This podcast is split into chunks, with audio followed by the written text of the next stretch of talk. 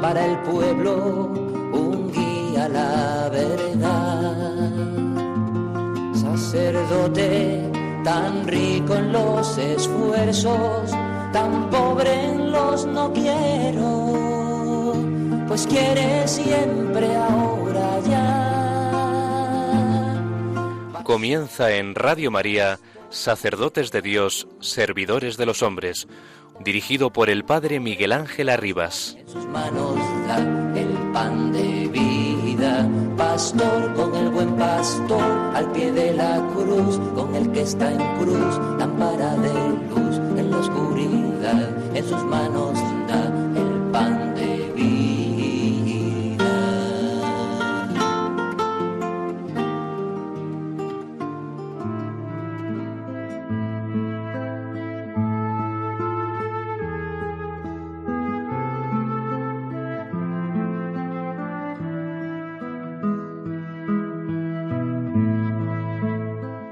Siempre estoy empezando y nunca veo que haga nada. Sigo una vida regalada, cómoda e inmortificada. En parte, nada más que en parte, porque no me dejan los superiores y en parte, la mayor parte, porque yo no me decido. Y la austeridad me asusta. Resulta que ni soy seglar porque vivo en religión, ni soy religioso porque vivo como un seglar. ¿Qué soy, pues, Dios mío? No lo sé. Cuando en esto pienso me parece que no me importa ser lo que sea, pero lo que sí me importa y me preocupa es que de una manera o de otra no me ocupo de lo que debo, en mortificarme, en renunciarme a mí mismo, en vivir más para ti que para los demás o para mí. Busco muchas comodidades, Estoy aún muy apegado a mis gustos y opiniones. Aún muchas veces me veo aquel Rafael del siglo, presumido, vanidoso, criticón, cuya única vida era la mesa, el vestido y el vicio. Ah, Señor, cuándo me acuerdo. Dejemos eso por hoy.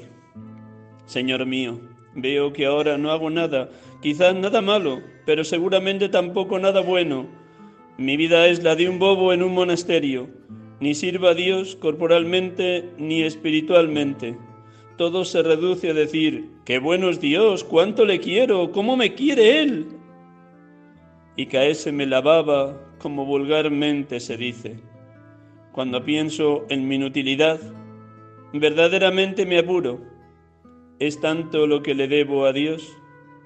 Ni hago bien la oración, ni la meditación, ni la lectura en el trabajo, apenas trabajo. Cuando, cuando como y duermo, no hago más que eso, comer y dormir como un animalito. Y así no puedo seguir, no debo seguir, mas ¿qué de hacer? Inútil y enfermo, pobre hermano Rafael. Bástete purificar la intención en todo momento y en todo momento amar a Dios hacerlo todo por amor y con amor. El hecho en sí no es nada y nada vale.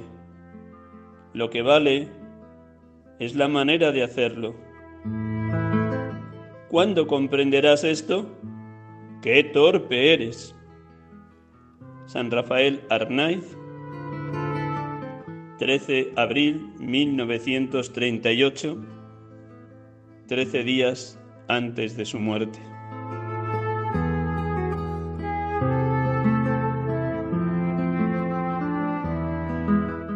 Buenas tardes hermanos y amigos de Radio María. Aquí les saludamos desde el programa habitual de la tarde del domingo, Sacerdotes de Dios, Servidores de los Hombres. Hemos iniciado el programa con estas palabras de San Rafael Arnaiz, de sus obras completas, en lo que se llama Dios y mi alma, el último cuaderno ya muy cercano a la muerte. Estas palabras a todos Nos interrogan, a mí al menos, por qué un santo como San Rafael, unos días antes de morir, se ve tan pequeño, tan pobre, tan miserable, tan necesitado de conversión. Así se han visto los santos cuando han abrazado la cruz de cada día, cuando han contemplado el infinito amor de Dios, cuando han experimentado la misericordia de un Dios que no se cansa nunca de perdonar. Hoy en este domingo, domingo vigésimo cuarto tiempo ordinario, el Evangelio nos habla de las tres parábolas de la misericordia. Son la esencia y el eje central del Evangelio según San Lucas el evangelista que resalta con más abundancia la misericordia de Dios.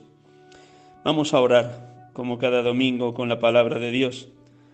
Lógicamente no podemos proclamar las tres lecturas, las tres parábolas de un único Evangelio, capítulo 15 del Evangelio según San Lucas, pero sí proclamamos las dos primeras y oramos con las tres, para que el Espíritu de Dios, el Espíritu del amor nos mueva a la confianza absoluta en un Dios que constantemente sale a nuestro encuentro y nos busca por valles y montañas porque no quiere que nadie se pierda. Dios quiere que todos los hombres se salven y lleguen al conocimiento de la verdad.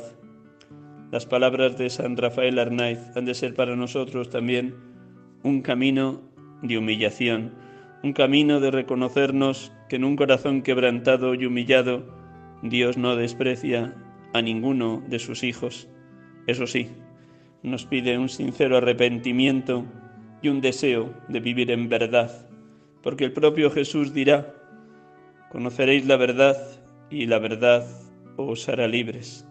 ¿Cómo necesitamos la misericordia de Dios? ser bañados en misericordia para experimentar la verdadera libertad de los hijos de Dios, liberados del pecado, de la esclavitud el demonio, el mundo y la carne tantas y tantas veces nos tienden, nos tientan y nos dejamos enredar y sucumbir. Donde abundó el pecado, sobreabundó la gracia, dice San Pablo. Demos gracias a Dios por su infinita misericordia. La misericordia es la forma más bella y honda que tiene Dios de amarnos. Dejémonos empapar en la misericordia divina. Desde la humildad, la sencillez, el reconocimiento de nuestros pecados y el deseo sincero de ser abrazados por el Padre Dios, como el Padre de la parábola que llamamos habitualmente del Hijo Pródigo, también se podría llamar la parábola del Padre Misericordioso. Un instante en silencio nos recogemos profundamente y escuchamos las dos primeras parábolas de Lucas 15, el Evangelio de hoy.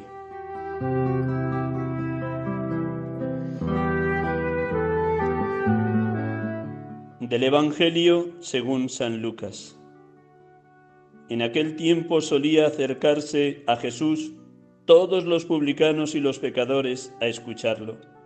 Y los fariseos y los escribas murmuraban diciendo, Ese acoge a los pecadores y come con ellos. Jesús les dijo esta parábola.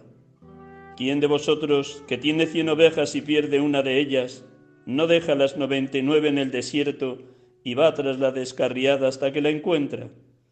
y cuando la encuentra se la carga sobre los hombros muy contento. Y al llegar a casa reúne a los amigos y a los vecinos y les dice, Alegraos conmigo, he encontrado la oveja que se me había perdido. Os digo que así también habrá más alegría en el cielo por un solo pecador que se convierta que por noventa y nueve justos que no necesitan convertirse. ¿O qué mujer que tiene diez monedas, si se le pierde una, no enciende una lámpara y barre la casa y busca con cuidado hasta que la encuentra.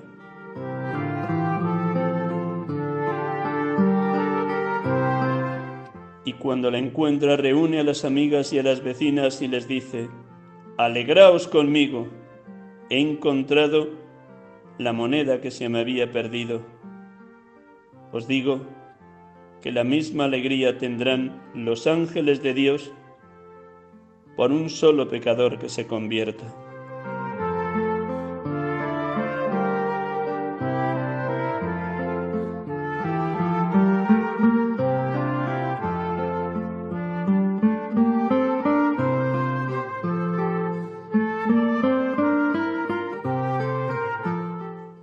Bendito y alabado seas, Padre, por tu infinita misericordia, porque no te cansas nunca de perdonar, por llamarnos continuamente a la conversión, por buscarnos por medio de tu Hijo cuando estamos perdidos, lejos de ti, lejos de tu abrazo, que está tan lleno de compasión y ternura.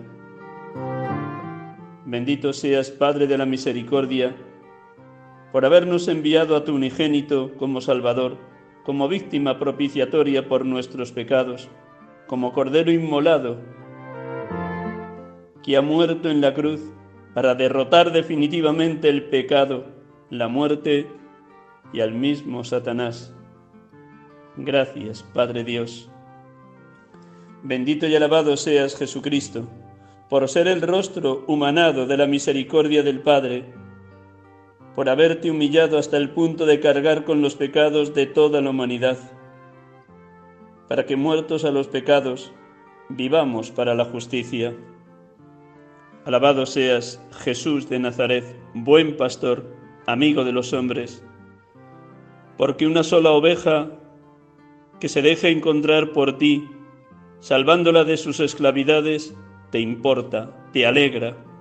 Sí, te llenas de alegría por un solo pecador que se convierte, por un solo hijo pródigo que vuelve a los brazos del Padre, por una sola realidad eclesial que vuelve a la reconciliación interna o a la obediencia a los pastores de la Iglesia.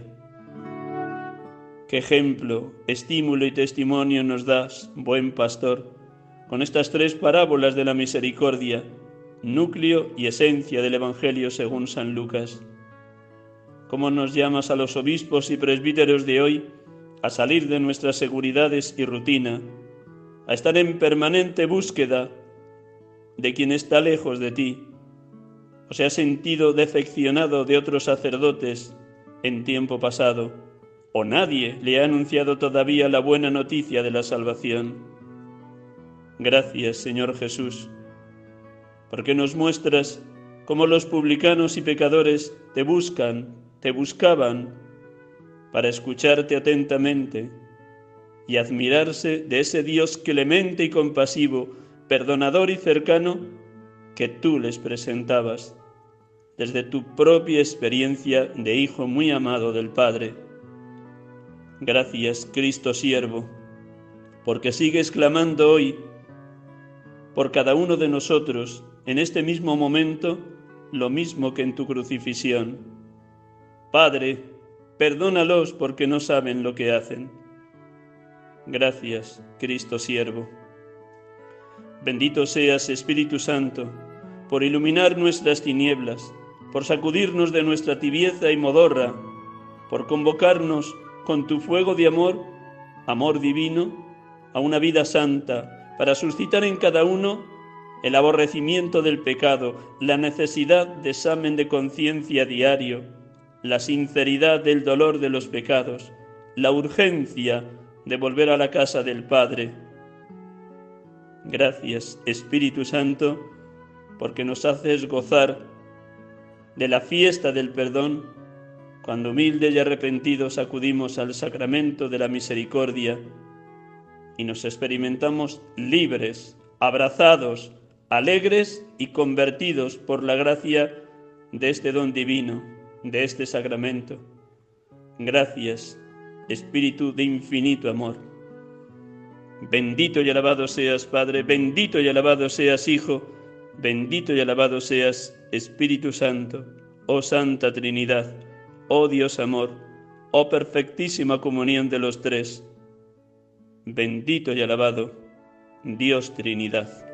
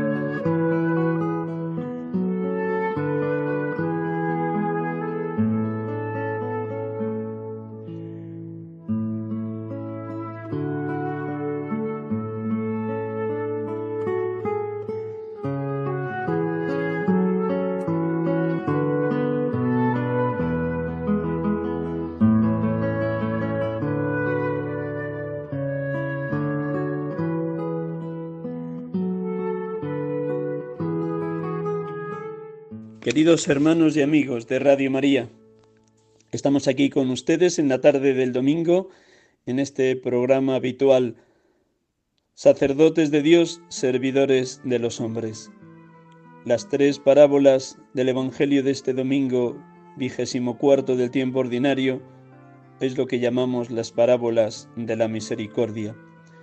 En el año 2016 fuimos convocados por el Papa Francisco para vivir este año, el año de la misericordia, con la carta de presentación del año en la bula del jubileo de la misericordia, Misericordia Vultus, el rostro de la misericordia, el Papa nos decía así, Jesucristo es el rostro de la misericordia del Padre. El misterio de la fe cristiana parece encontrar su síntesis en esta palabra. Ella se ha vuelto viva, visible y ha alcanzado su culmen en Jesús de Nazaret, el Padre rico en misericordia, después de haber revelado su nombre a Moisés como Dios compasivo y misericordioso, lento a la ira y pródigo en amor y fidelidad, no ha cesado de dar a conocer en varios modos y en momentos de la historia su naturaleza divina. La misericordia es la forma más bella y honda que tiene Dios de amarnos. En esa misma carta, Misericordia Vultus, el Papa en el número 6 decía, es propio de Dios usar misericordia, y especialmente en esto se manifiesta su omnipotencia. Las palabras de Santo Tomás de Aquino muestran que la misericordia divina no es en absoluto un signo de debilidad, sino más bien la cualidad de la omnipotencia de Dios. Por eso, la liturgia, en una de las oraciones colectas más antiguas, invita a orar diciendo, Oh Dios, que revelas tu omnipotencia sobre todo en la misericordia y el perdón. Dios será siempre para la humanidad aquel que está presente, cercano, providente, santo y misericordioso.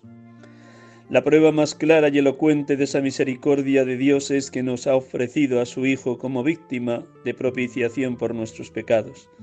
A quien no cometió pecado Dios lo hizo reo de pecado para que por medio de él obtuviéramos la justificación. Esta es la maravilla del Dios en quien creemos. Su Hijo ha cargado con los pecados de toda la humanidad subiendo al leño de la cruz. Su Hijo, el inocente, ha cambiado su vida, ha dado su vida por nosotros pecadores. Nadie tiene más amor que el que da la vida por los amigos ese grito de Jesús justo cuando le estaban crucificando, estoy convencido, hermanos y hermanas, que lo sigue gritando, proclamando cada día, pidiendo cada día al Padre, Padre, perdónalos porque no saben lo que hacen. Sí, como dice el Salmo 103, Él perdona todas tus culpas y cura todas tus dolencias. Él rescata tu vida del sepulcro, te corona de gracia y de misericordia. Y en el Salmo 146 nos dice el salmista, El Señor libera a los cautivos, abre los ojos de los ciegos y levanta al caído. El Señor protege a los extranjeros y sustenta al huérfano y a la viuda. El Señor ama a los justos y entorpece el camino de los malvados. Dejémonos bañar en misericordia, dejémonos impregnar de esa misericordia acudiendo al sacramento de la misericordia, al sacramento del perdón. El Papa Benedicto XVI, en la carta de convocatoria a los sacerdotes para el año sacerdotal 2009-2010, nos traía el ejemplo de San Juan María Vianney como sacerdote que pasaba horas y horas en el confesionario aguardando y confesando y escuchando a la larguísima fila de penitentes que acudía a presentar sus pecados a Dios a través de este santo cura de Ars. Permítanme dos párrafos de esa carta con motivo del año sacerdotal. Decía Benedicto XVI presentando la figura de San Juan María Vianney. Los sacerdotes no deberían resignarse nunca a estar vacíos, ni a ver vacíos sus confesionarios, ni limitarse a constatar la indiferencia de los fieles hacia este sacramento. En Francia, en tiempos del santo cura de Ars, la confesión no era ni más fácil ni más frecuente que en nuestros días, pues el vendaval revolucionario había arrasado desde hacía tiempo la práctica religiosa. Pero el cura de Ars intentó por todos los medios, en la predicación y, con consejos persuasivos, que sus parroquianos redescubriesen el significado y la belleza de la penitencia sacramental, mostrándola como una íntima exigencia de la presencia eucarística. Supo iniciar así un círculo virtuoso, con su prolongada permanencia delante del sagrario de la iglesia, consiguió que los fieles comenzaran a imitarlo, yendo a visitar a Jesús, seguros de que allí encontrarían también a su párroco, disponible para escucharlos y perdonarlos. Al final de su vida, una muchedumbre ingente, cada vez mayor de penitentes, provenientes de toda Francia, lo retenían en el confesionario hasta 16 horas al día. Se comentaba que Ars se había convertido en el gran hospital de las almas. El primer biógrafo del santo cura de Ars afirma, la gracia que conseguía para que los pecadores se convirtiesen era tan abundante que salía en su búsqueda sin dejarles un momento de tregua.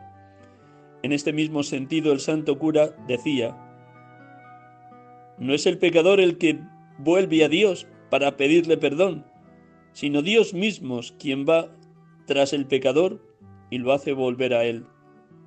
Este buen Salvador está tan lleno de amor que nos busca por todas partes.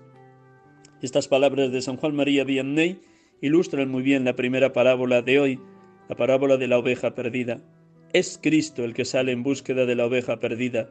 Es Cristo que empatea montes y collados, calles y ciudades, buscando a los pecadores, llamándolas, llamándoles a la conversión y haciéndoles ver cómo el pecado esclaviza, tiraniza, porque saca lo más negativo que llevamos dentro los seres humanos.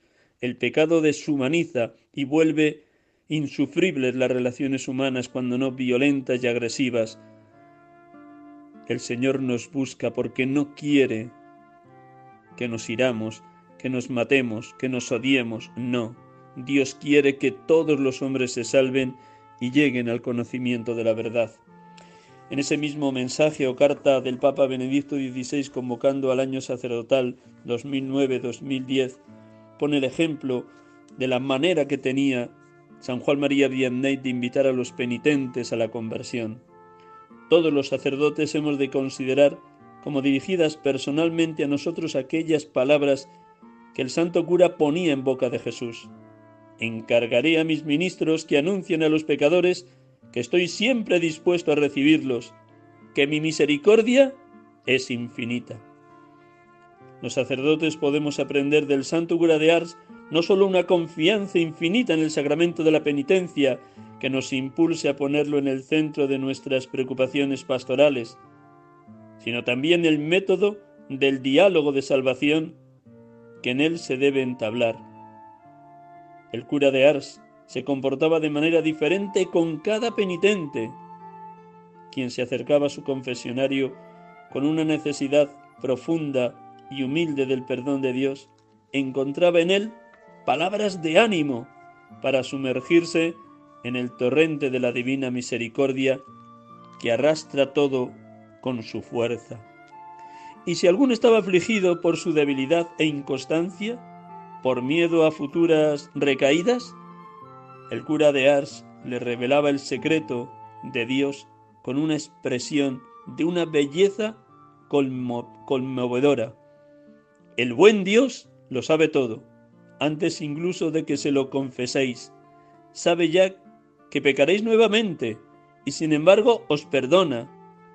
Qué grande es el amor de nuestro Dios, que le lleva incluso a olvidar voluntariamente el futuro con tal de perdonarnos palabras claras, hermosas, que evidencian la intimidad que tenía el santo cura de Ars con Dios, en esa comunión total con Él, en los ratos largos de sagrario, en esa vivencia de eterna novedad y fascinante encuentro como presidía cada Eucaristía. Más todavía, el santo cura de Ars se identifica tanto con la pasión de Cristo que la penitencia que no hacían sus penitentes lo hacía Él, que las lágrimas que no derramaban los que pedían perdón las derramaba él. Decía San Santo Cura de Ars, lloro porque vosotros no lloráis, Si el Señor no fuese tan bueno, pero lo es. Hay que ser un bárbaro para comportarse de esta manera ante un Padre tan bueno.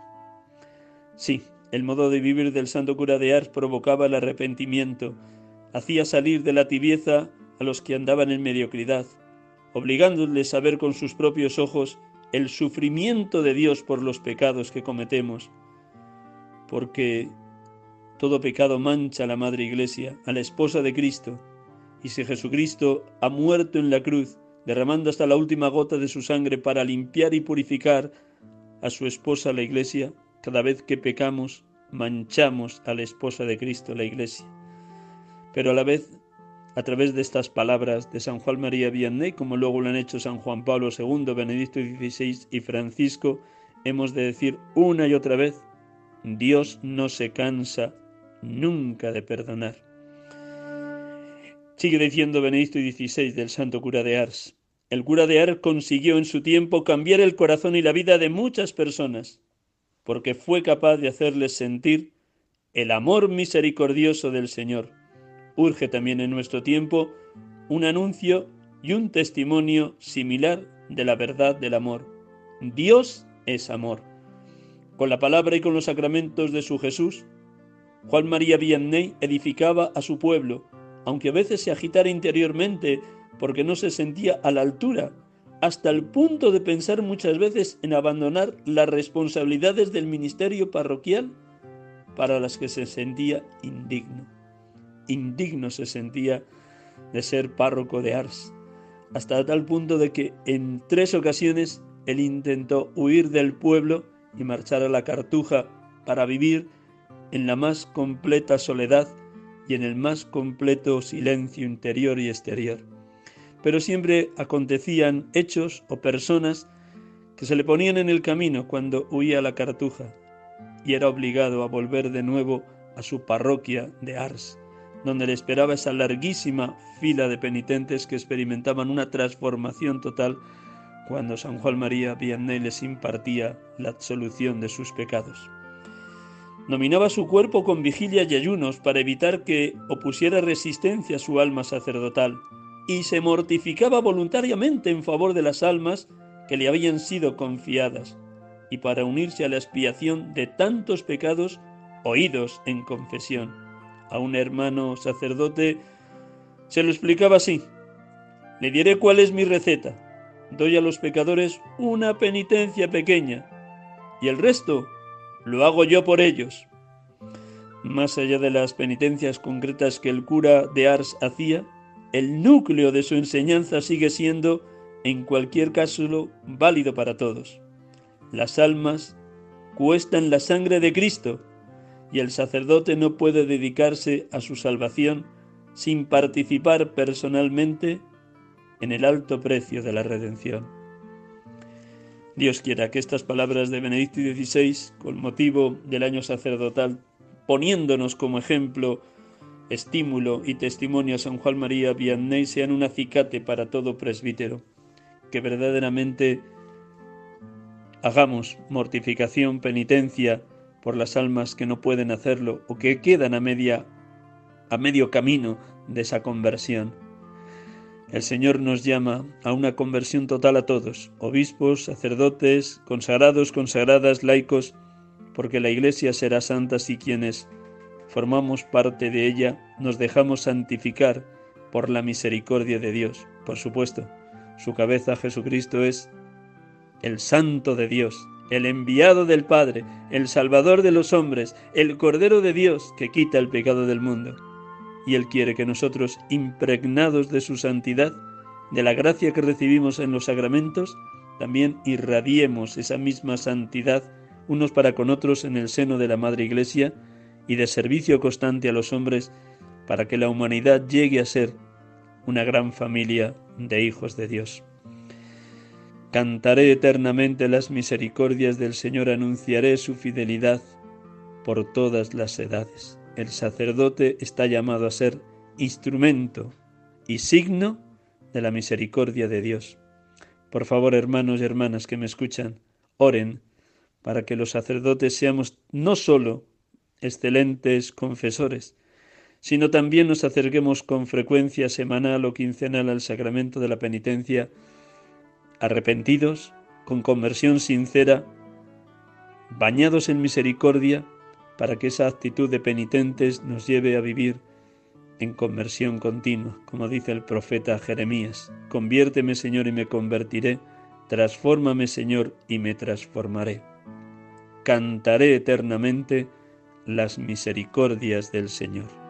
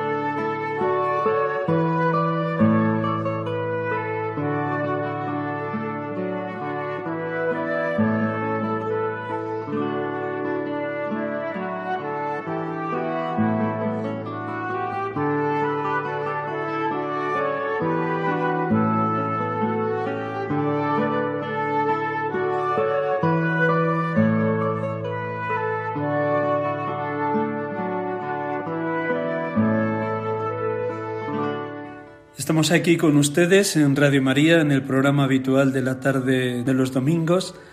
Sacerdotes de Dios, servidores de los hombres, en este domingo vigésimo cuarto del tiempo ordinario, hoy 11 de septiembre de 2022. Y tenemos la dicha de poder dialogar en esta tarde con Rafael Erruzo Priego, sacerdote joven, nacido en Madrid en el año 1986, tiene por tanto 35 años. Fue ordenado sacerdote el 2 de mayo del 2015.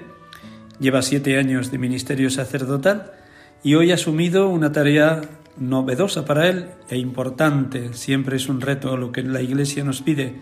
Ha asumido ser párroco después de estos siete años de vicario parroquial.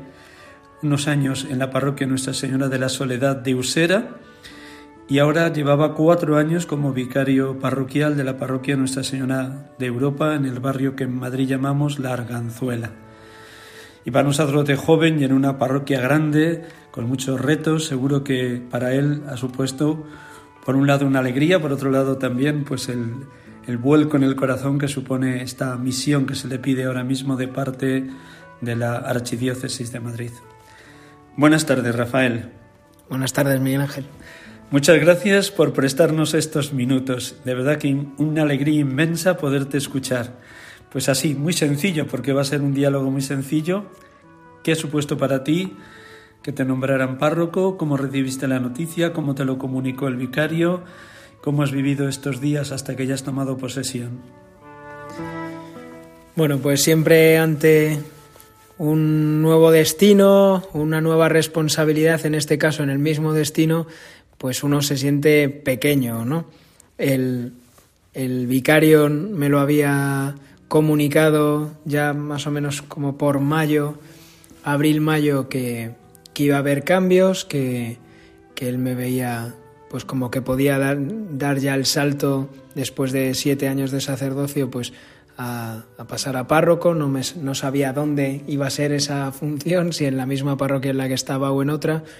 Entonces, bueno, han sido estos meses hasta que me lo comunicó en julio, que ya quedamos en su despacho y habló conmigo, pues han sido meses un poco como de irse haciendo la idea poco a poco, eh, enfrente del sagrario, irlo colocando en el Señor, pues te entran muchos miedos de si seré capaz o no, muchos, eh, pues eso, mucha incertidumbre, un poco de si podré ser capaz como de, de tomar las últimas decisiones, porque es verdad que como vicario parroquial es bastante cómodo ¿no? el encargarte pastoralmente de la gente, pero sabiendo que hay cosas administrativas que se encarga el párroco y que tú puedes tener totalmente descuidadas, que no es tu papel, y luego también pues que da como mucha seguridad o mucha tranquilidad saber que cualquier decisión, pues el, el último responsable es el párroco, y ahora pues, pues ya no, ¿no? Ahora cuando, cuando tenga que tomar la, la ya la tarea de párroco pues me toca un poco eso, ¿no? Como ser el último eslabón un poco del, del equipo sacerdotal. Asumir la tarea de párroco en cualquier realidad eclesial es siempre complejo, por lo que acabas de decir, hacer las veces de Jesucristo pastor, tomar decisiones siempre en discernimiento y acertadas para el bien de la comunidad parroquial. Hay muchas realidades de parroquia en todas las diócesis de España, desde parroquias muy pequeñitas en caseríos o aldeas pequeñitas hasta parroquias gigantes de número de habitantes en grandes urbes. La parroquia de Nuestra Señora de Europa se sitúa en un barrio nuevo de Madrid, La Arganzuela, y con, muchísimos grupos y tareas. ¿Cuáles son esos retos que recibes como herencia de tu anterior párroco, Lucas Berrocal, y cómo miras el afrontar esos retos? Pues, o sea, es verdad que es, que es un barrio bastante nuevo, ¿no? Y yo creo que los retos un poco de la comunidad ahora es, uno, seguir afianzando la comunidad que ya está creada, que gracias a Dios es una comunidad muy viva, eh, llena de matrimonios, de familias muy integradas en la parroquia, que, que se les nota que, que, sienten la parroquia como suya y la, el crecimiento de la parroquia lo ven como una tarea propia. Y es afianzar esto que ya está, que la, que la, gente siga sintiendo la parroquia como su familia, como su casa, que cambien los sacerdotes o cambie el párroco o no cambie, eh, esto se mantenga. Y por otro lado el abrirnos a la gente que todavía no está, a la gente que, que en general pues eh, todavía no ha sentido como esa llamada, esa pertenencia fuerte, pueden a lo mejor venir a misa, pero, pero no sienten la parroquia como suya, o que en, en el barrio conocen la parroquia, pero no se sienten como llamados a, pertenecer a una parroquia, pues ir a por esos, ¿no? Como dice el Evangelio de hoy, ¿no? El, el ir a por la, la, oveja de las 99, la que, la que no está en el redil, ¿no? Pues, pues también eh, yo creo que esa es la, la, mayor responsabilidad, el mayor reto que tenemos de cómo llegar a los que todavía no están en la parroquia, a los que todavía no se sienten como involucrados. Y esto yo creo que se ve mucho también a la hora de saludar a la gente cuando acabas la misa y, y tal ahí en la puerta, que hay mucha gente que viene a la parroquia pero que, que se siente como que, que todavía no como que no pertenece, ¿no? Que, que, le saludas y te miran como anda, me está saludando el sacerdote, qué bien, ¿no?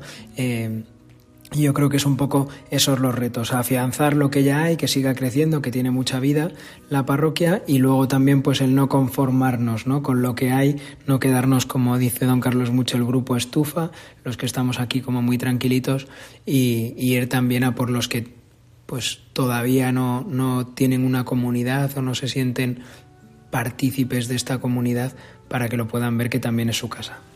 Hoy has tomado posesión como párroco de esta parroquia Nuestra Señora de Europa, en lo que llamamos aquí en Madrid el Pasillo Verde o barrio de la Arganzuela. ¿Qué le has dicho al Señor o qué le has pedido al Señor en estas últimas semanas desde que ya el vicario episcopal, don Juan Pedro Gutiérrez Regueira, te nombró párroco? ¿Qué le has dicho más en la oración al Señor? ¿Le has dado gracias? ¿Le has pedido? ¿Qué has puesto en sus manos? Pues lo primero darle gracias porque, como te decía, ya es una parroquia que conozco, a la que quiero ya a la gente que, que, que está en esa parroquia y me sentía como muy, muy dichoso, ¿no? De, de, de poder ser párroco en esa parroquia, ¿no? Y, y, siendo ahí sucesor de, de, Lucas, ¿no? Que también ha entregado ahí toda su vida, gran parte de su vida sacerdotal a, a la parroquia. Entonces, lo primero, darle gracias y lo segundo, si te soy sincero, la, lo que pedía más al Señor estos días también, sobre todo, es como la sabiduría, como el rey Salomón, ¿no? De la sabiduría, Señor, de, de, de poder ayudar, de poder tener esa palabra de consejo, ese, tener esa sensibilidad también para saber quién necesita ayuda y quién no tanta, para saber cómo hacerme cercano a todos pero sobre todo eso, como para saber acercar a los demás a Dios, ¿no? Que esa sabiduría de saber cuál es la palabra que tengo que decir para que no se queden ni como huérfanos, ni tampoco se queden en mi persona y de, de qué majete Rafa y tal, sino que también, pues como Juan Bautista, ¿no? Que sepa señalar bien. Y era lo que quizá he pedido más. Ayúdame a tener esa sabiduría para saber cómo colocarme como párroco y cómo hacer que, que, se acerquen a ti que se queden con, con, a ti, Señor. Es necesario que yo mengüe para que Él crezca, decía San Juan Bautista, ya que le has nombrado y Dios quiera que también hagas muy tuyas estas palabras, transparentar a Cristo, el buen pastor, el único que realmente pastorea cada parroquia, también Nuestra Señora de Europa. La última pregunta, Rafael, y gracias por prestarnos estos minutos de la tarde del domingo.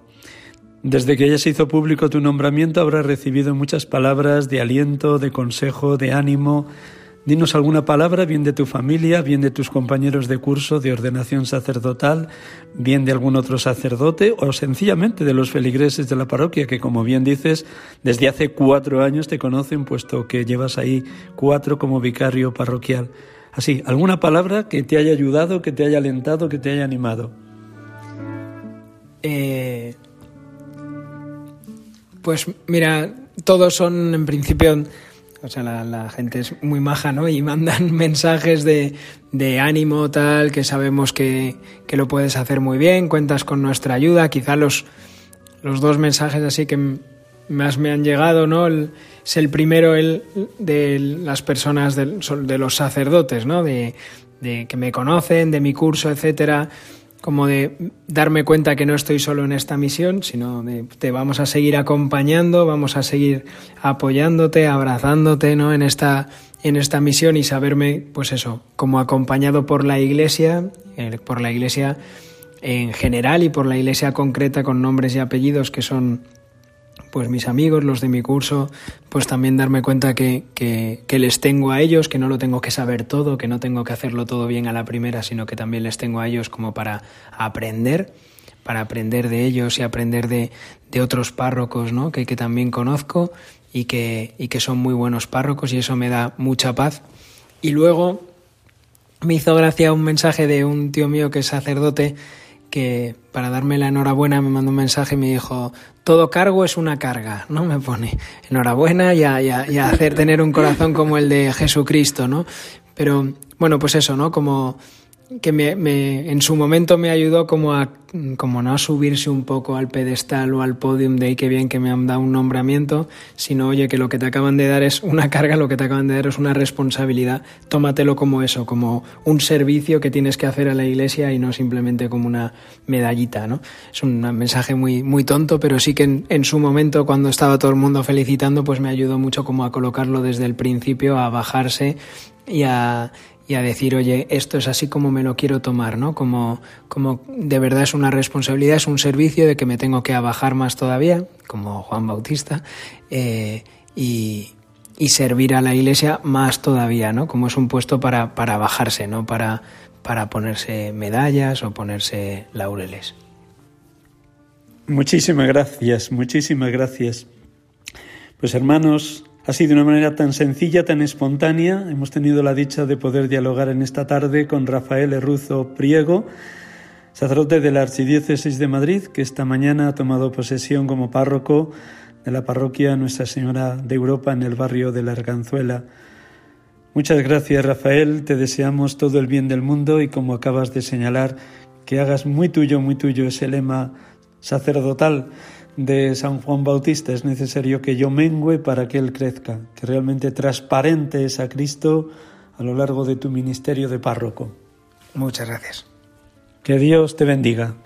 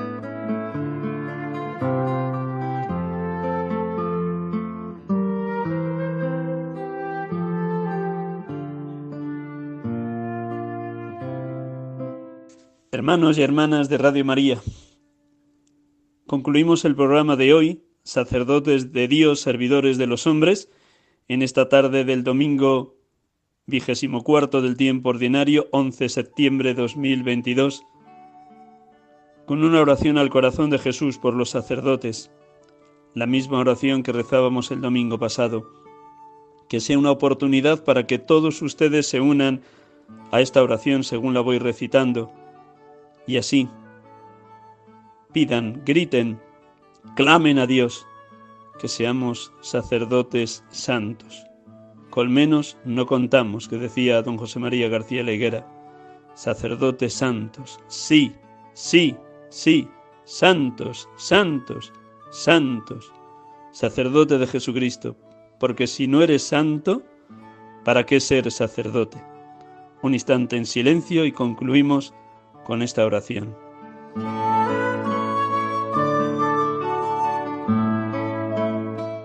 Cuida, Señor, a los sacerdotes, cuyas vidas se consumen ante tu altar porque son tuyos.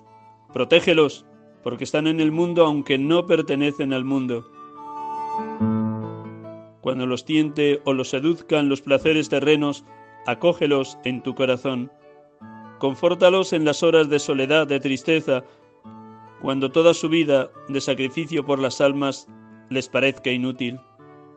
Cuídalos y acuérdate, oh corazón de Jesús, de que no tienen más que a ti y de que sin embargo sus corazones son humanos y frágiles. Guárdalos tan puros como la hostia que diariamente acarician. Y dígnate, Señor, bendecir todos sus pensamientos, palabras y acciones. Virgen Inmaculada, Reina y Madre de los sacerdotes, acógelos en tu corazón.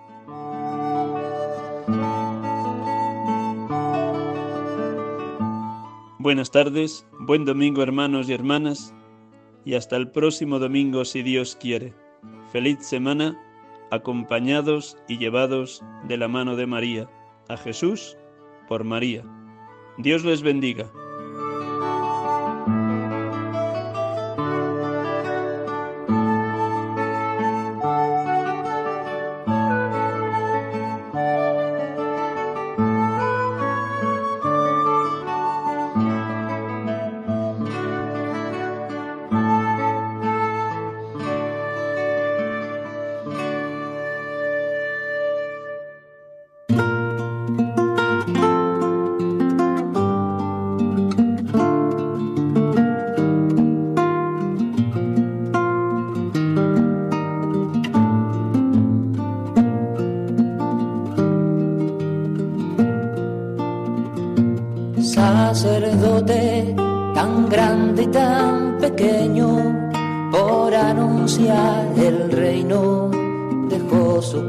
Atrás.